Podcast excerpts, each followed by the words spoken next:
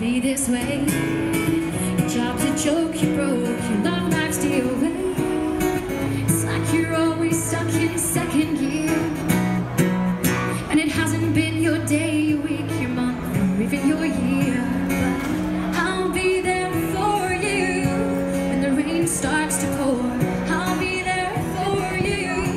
I've been there before. I'll be there for you. Qué terror. Pero a ver, ponte el, acércate al micrófono. Ah, más ahí.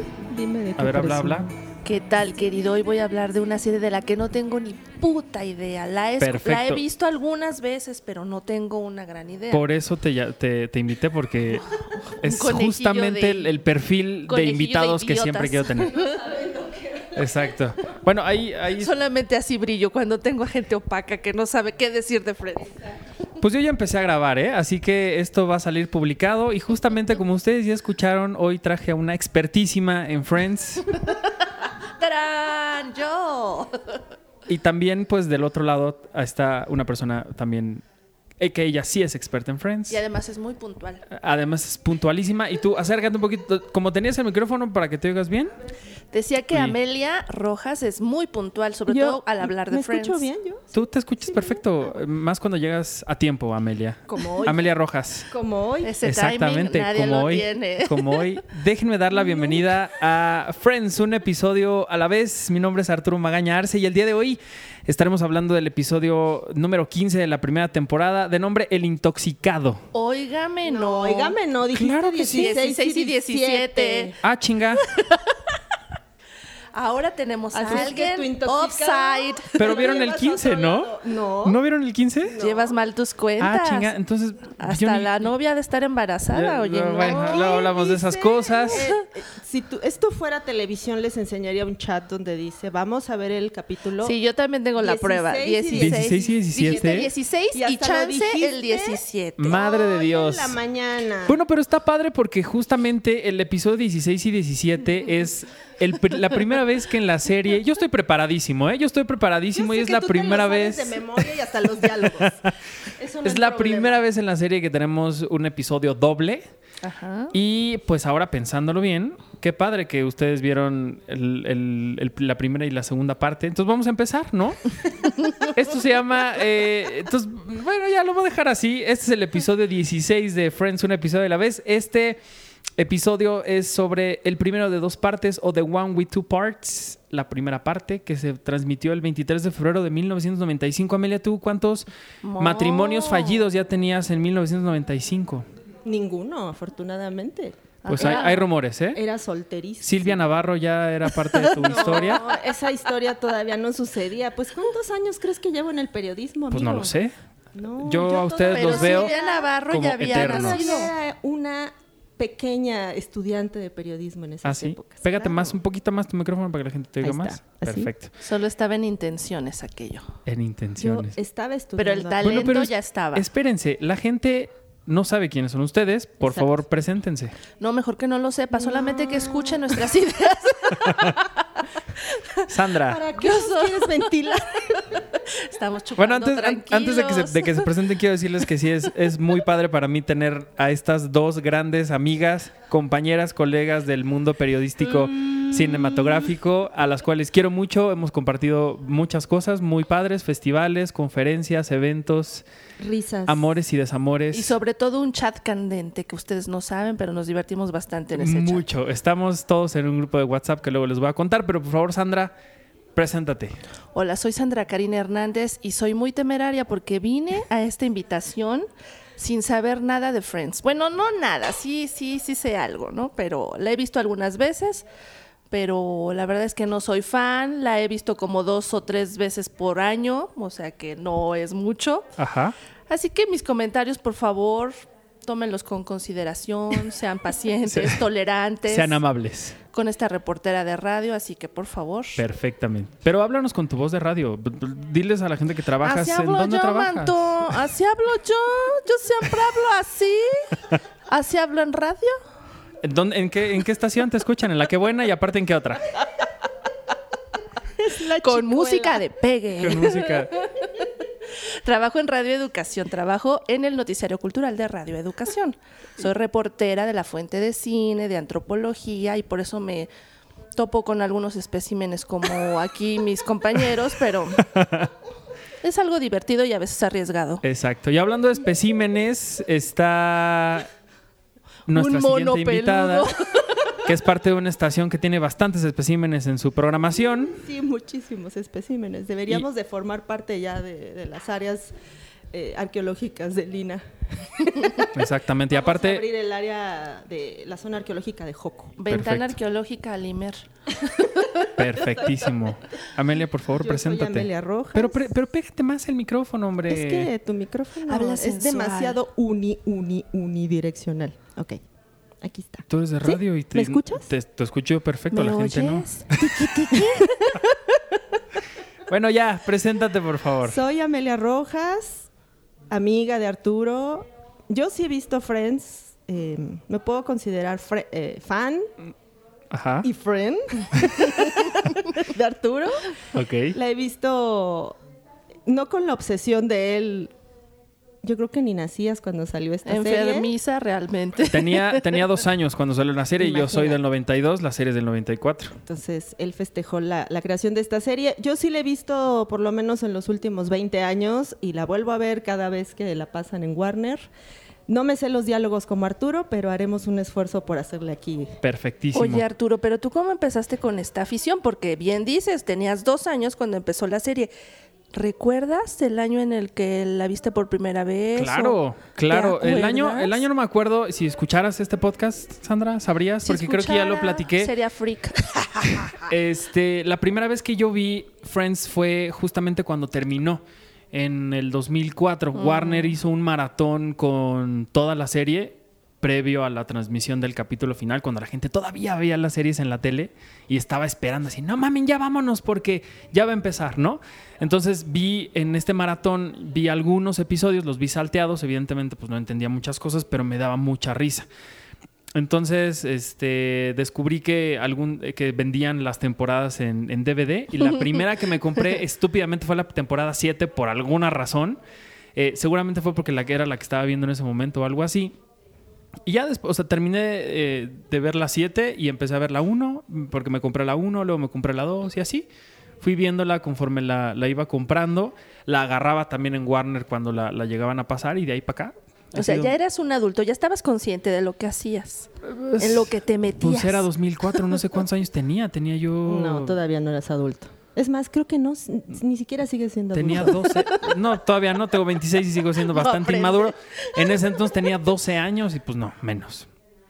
Pero fíjate que de verla en ese momento la agarré, agarré muchas cosas. Ahorita viéndola otra vez, como que siempre hay algo nuevo que, que, que encontrarle a la serie. Y amiguitos, esos son los efectos nocivos de exposición a medios de comunicación a muy temprana edad. No lo hagan ustedes y no lo permitan en los hijos en su casa. Totalmente. Pero no, fíjate, nos desviamos porque no dijiste que tú trabajas en el IMER, ¿o sí, lo dijiste? Pues en la zona arqueológica del Imer, sí. ahí Ah, sí. perfecto. El IMER es el Instituto Mexicano de la Radio. radio. Y también eres colaboradora de Cine Premier. Así es.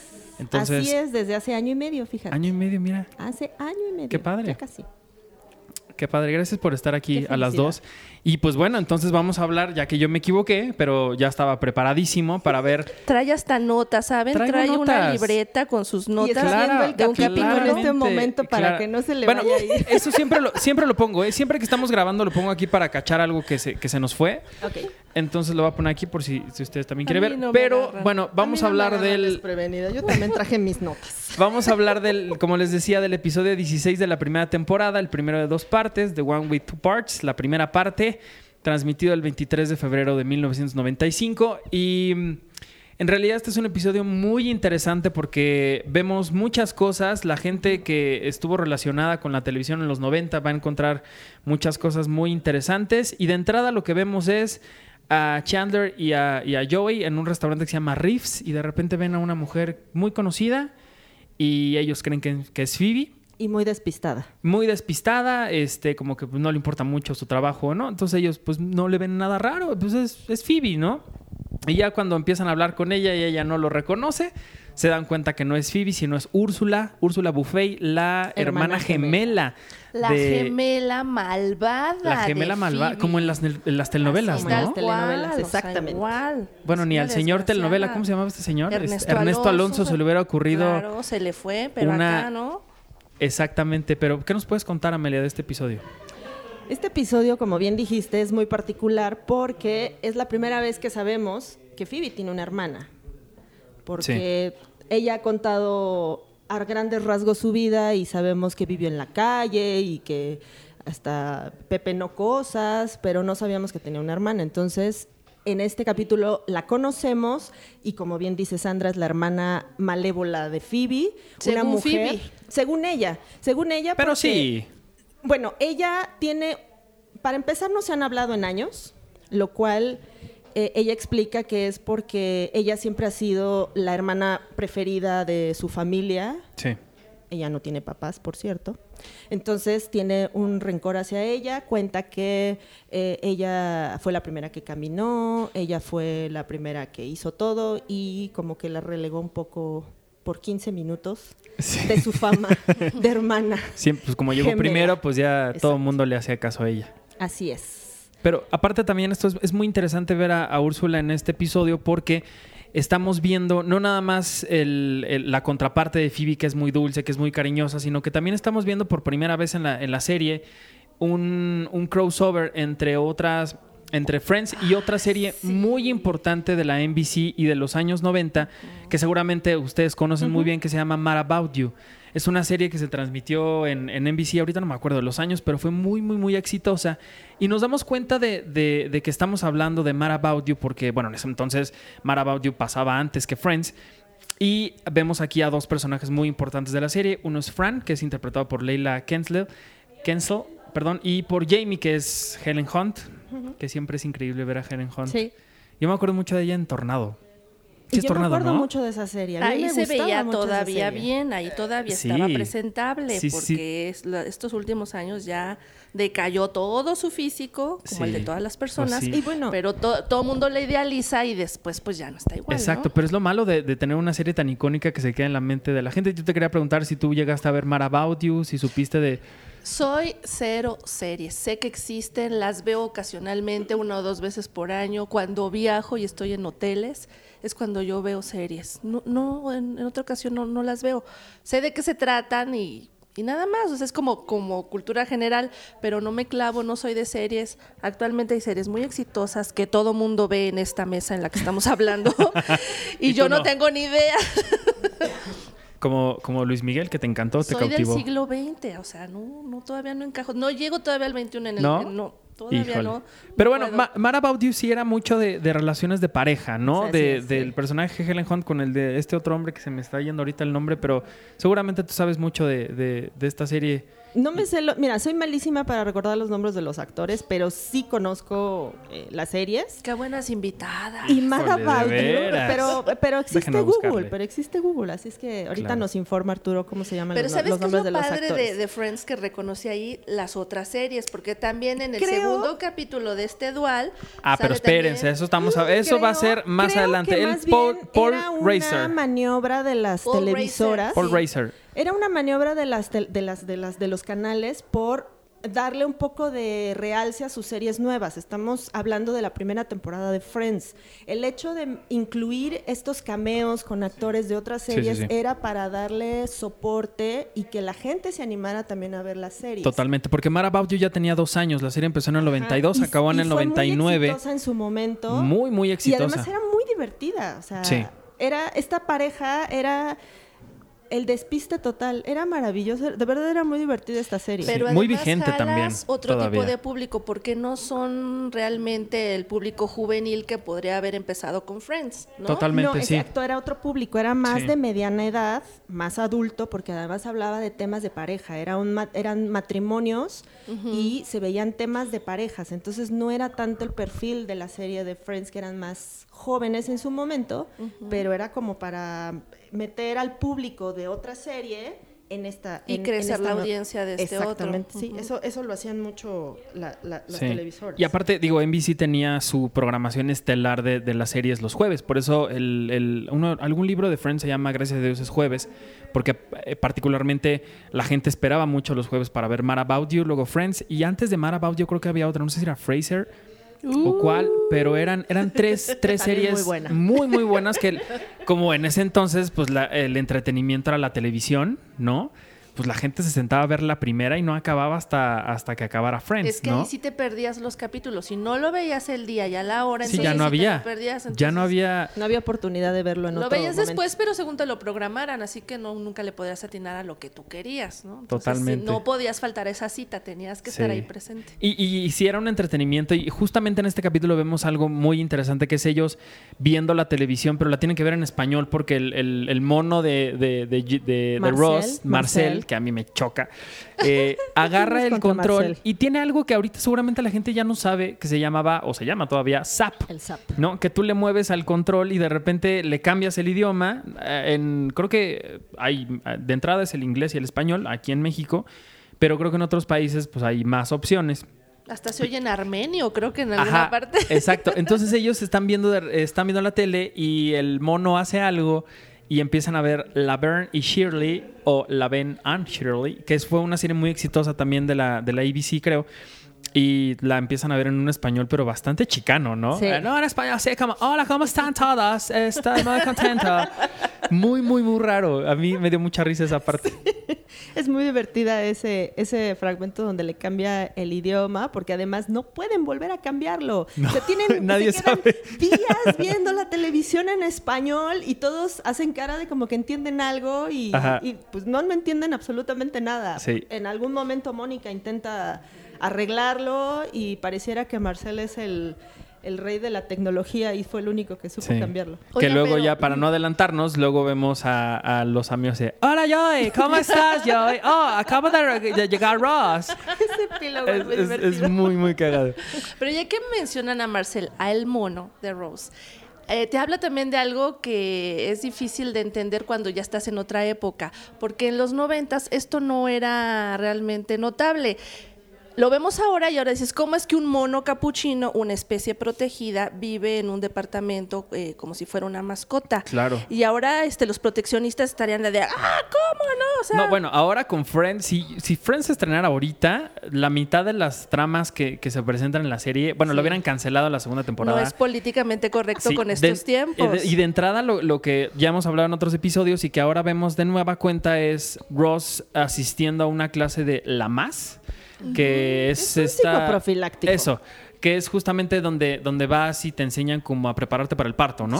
Es una parte, es una parte en la que tú vas con tu pareja a, a- a prepararte para el momento en el que nazca tu bebé. En esta ocasión, pues bueno, Ross acompaña a Carol y a Carol la acompaña Susan. Entonces es un trío ahí bastante extraño de una pareja lésbica que está con el ex marido que embarazó a, a- a su mujer en este, en este curso, ¿no? Es, es muy chistoso verlos. A mí me... me- Chistoso, pero también era como nuevo, porque si ves a la pareja anterior que tiene que dar, que se tiene que presentar, se les queda viendo a ellos cuando hablan, bueno, quién es la esposa, quién es el esposo, quién es el hombre, Sí, quién no, es la en mujer. los 90s eso no ahora pasaba. no tiene nada de Sí. extraño, pero en aquellos entonces era el principio, era apenas abrir ese diálogo para hablar acerca de esas cosas y de esas nuevas formas de relación entre parejas y entre seres humanos. Sí, Así totalmente. que era muy, muy distinto. Sí, la serie, era- la, la serie fue muy transgresora en ese sentido y en muchos otros temas, ¿no? Que, que hemos mencionado, que ya mencionaremos más adelante en otros episodios, pero sí justamente de tratar estos temas que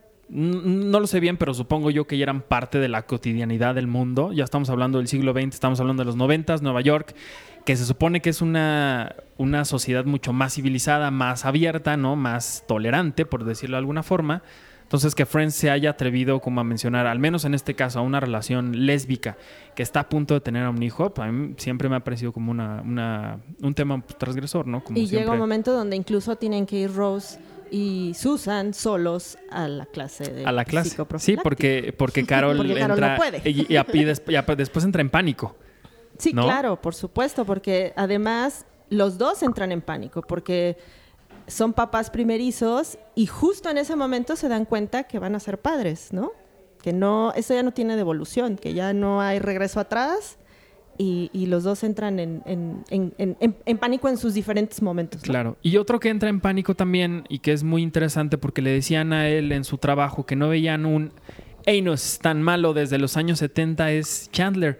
Que en su trabajo llegan y le dicen estas eh, siglas de sus cosas de trabajo que nadie sigue sin saber qué diablos hace para ganarse la vida. Pero van y le dicen, no es que no veíamos un Enos o un Ano tan malo desde los años 70.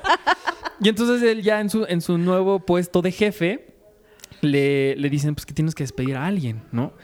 Y nos damos cuenta que él tiene a una compañera de trabajo bastante guapa que se llama Nina, Nina. Brock, Brock Binder, que es Jennifer Grant, que es, no sé si ustedes, bueno, tú no, porque nunca viste la televisión, pero Beverly Hills, salió en. Beverly Hills, una mujer guapísima.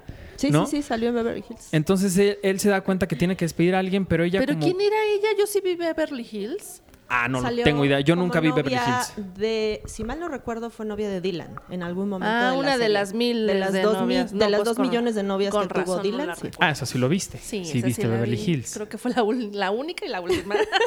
Qué horror. Bueno, pero entonces ella llega y le dicen es que tienes que despedirla, pero hay como una química entre los dos, ¿no? Sí. Está como hay una relación ahí, porque ella es guapísima, él le gusta, trata como de impresionarla. Hay una cosa que me da mucha risa que es cuando le dicen, está Nina aquí, ah, que pase. Y en eso saca un, un trofeo, Trofeo. no sé qué diablos del, del escritorio, ¿no? Esa, esa relación a mí me, me gusta mucho hasta que le engrapa la mano. Sí, un poco violento, pero Porque lo bueno es que lo que inventa Chandler, que ella es como una loca frenética y por eso no la puede despedir como le, le da instrucciones su jefe. Ajá. Entonces, este, y además encaja muy bien porque le dices, no, si tú le dices ahorita algo, le mencionas que la despedí, ella no va a saber, obviamente no la despidió y pues no sabe. Entonces encaja perfecto la mentira, ¿no? Que dice Chandler. Totalmente. Sí, sí, sí. ¿A ti te han engrapado la mano, Amelia? No. Por andar haciendo cosas indebidas No. en tu trabajo. Yo no soy. No. Ni loca per- frenética. Otras cosas, además de la mano, ¿no, te han engrapado? No. A Sandra, seguro a No. ti sí te han quitado las tijeras de tu Ay, escritorio, que ¿no? Ay, bueno, ¿me conoces o me tienes monitoreada o cómo? No, pues yo digo. Yo sí porque- he engrapado a la gente, le he cortado algo, ñaca, ñaca. No, ¿cómo crees? Yo soy una mujer de paz, soy tranquila, aunque me vean raro. Soy tranquila. Ah, No, bueno, a mí me queda clarísimo que no. Pero. Oigan, ya estamos llegando a los 22 minutos. Este, este podcast ya se va a acabar. Pero algo y no más. hemos dicho nada. Sí, es que estamos divagando increíblemente. Algo más que quieran decir de este episodio que les haya gustado antes de la, eh, de la escena final, pues que eso es con lo que nos vamos a despedir. Bueno, Pero no sé si algo más que les haya gustado a- de este episodio. Quiero recordar a Úrsula porque, bueno, todo esto del regre de la aparición de Úrsula es porque Joy se va a enamorar de ella. Va a tener ahí un, pues un episodio un poco raro porque, de hecho, por ir a invi- por invitar a cenar a Úrsula, deja de asistir al cumpleaños de Phoebe. Que se le hace extraño que nazcan el mismo día, o sea, eso es como un poco raro. Pues yo y en su, en su, en su estupidez. Él no, ¿no? entiende por qué nacieron el mismo día. Qué coincidencia. Bueno, entonces va, invita a cenar a, a Úrsula, deja de ir a la fiesta con Phoebe, que es su cumpleaños también. Y bueno, esto hace una especie de rompimiento con una de sus mejores amigas. Sí, pero te estás adelantando. No, ¿por qué? Eso no es de este episodio. Ese va en el segundo. Ese va en el ¿Sí? segundo, Amelia. Ay, perdón. Yo lo único que quiero decir acerca de este capítulo A ver, es que nos que hice mal mis demuestra. anotaciones. Sí, a ver, revisa por favor tus notas y luego hablamos. Híjole, la periodista profesional, Sí, ¿eh? Por Dios. eso le preguntas a la- en las entrevistas a gente cosas que Ah, no, no son de ellos. Ok, ed- edita eso. Ok, ya me acordé. Uy, tú. Sí, patrona, Adele. ya me acordé.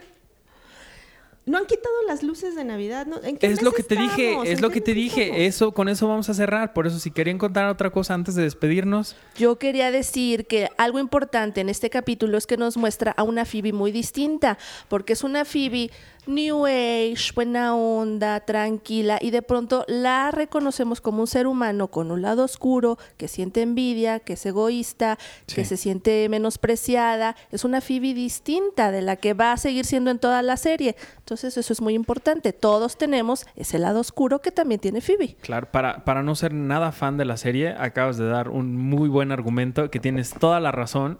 Y que qué vergüenza, Amelia, que tú, siendo fan con cinco páginas de anotaciones. Pues es que, exacto, tengo cinco páginas de anotaciones. Y yo sin nada. Y me Ustedes perdí. Sandra, mira, en la cabeza lo trae Es todo. que yo no tengo memoria, este, Así que No Y yo memoria. acabo de ver el capítulo por primera vez hace tres horas, o sea que... por eso lo tienes fresco.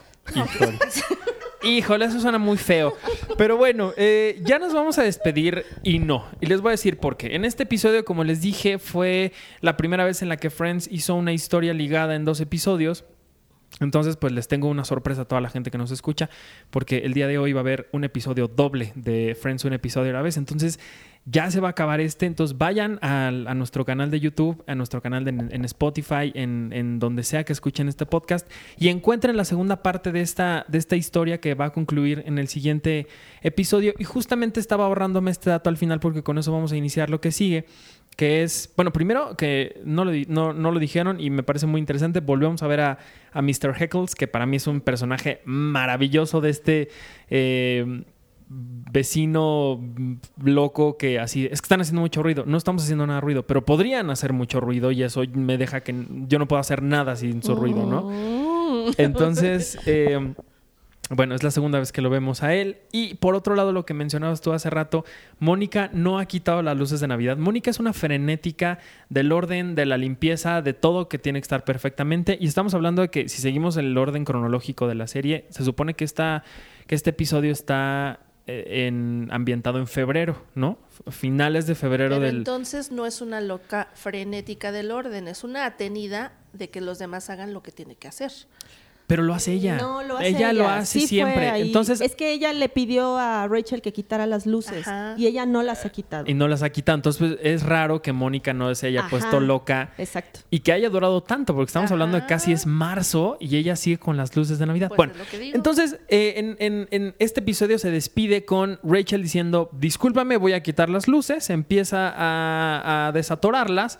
Pero pues la mujer se va por el balcón, ¿no? Y termina colgada de las luces, que me parece muy creepy a mí eso. Termina colgada de las luces de Navidad en la ventana En del la señor ventana del Heckles, ¿no? Y él dice, a eso es a lo que me refiero con esta gente odiosa y molesta. Y vamos a hablar de lo que le pasa a Rachel en el siguiente capítulo, pero eh, que vayan ya, vayan ya a buscarlo en este momento. Pero antes, por si ya se quieren ir y no quieren volver a escuchar esto, eh, despídanse ustedes y digan por favor dónde las pueden seguir. Gracias por estar aquí. Si no fue suficiente, escúchenos en el próximo episodio. Yo soy Sandra Karina Hernández y me pueden encontrar en Twitter arroba Sandra-Karina. Perfecto. Y en Radio Educación, en... En Radio Educación estamos en el 1060 de AM y también estamos inaugurando nuestra señal de FM, en el FM. 96.5. Ay. Así que ahí los escuchamos. Ah, ah, qué padre. Mm, Pero ¿a qué hora? ¿En qué favor. programa? Pues para que me escuchen a mí de 9 a 10 de la mañana, de lunes a viernes, en el Noticiario Cultural, Su Casa y otros viajes. Oh, y tú, a ver, pero háblalo así con voz de, de, de- de radio.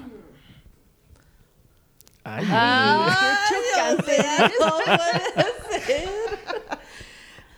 Bueno, espero que se queden al siguiente episodio, aunque ya develé algunas cosas ahí. Sí, pues ya te echaste todo, pero bueno. No sé si lo van a quitar, no lo sé. Espero que sí. Si no, pues ya, ya lo saben.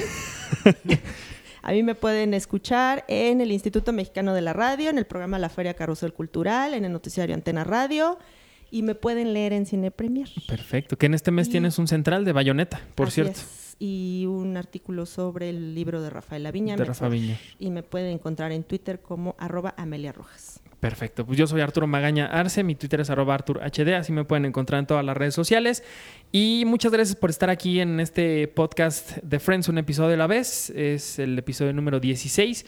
Y como les digo, ten- tenemos un regalo para todos ustedes. Ya está disponible el episodio 17, así que si quieren atascarse de más Friends con estas dos increíbles invitadas que tenemos hoy, pues allá los esperamos. Si no, pues qué poca.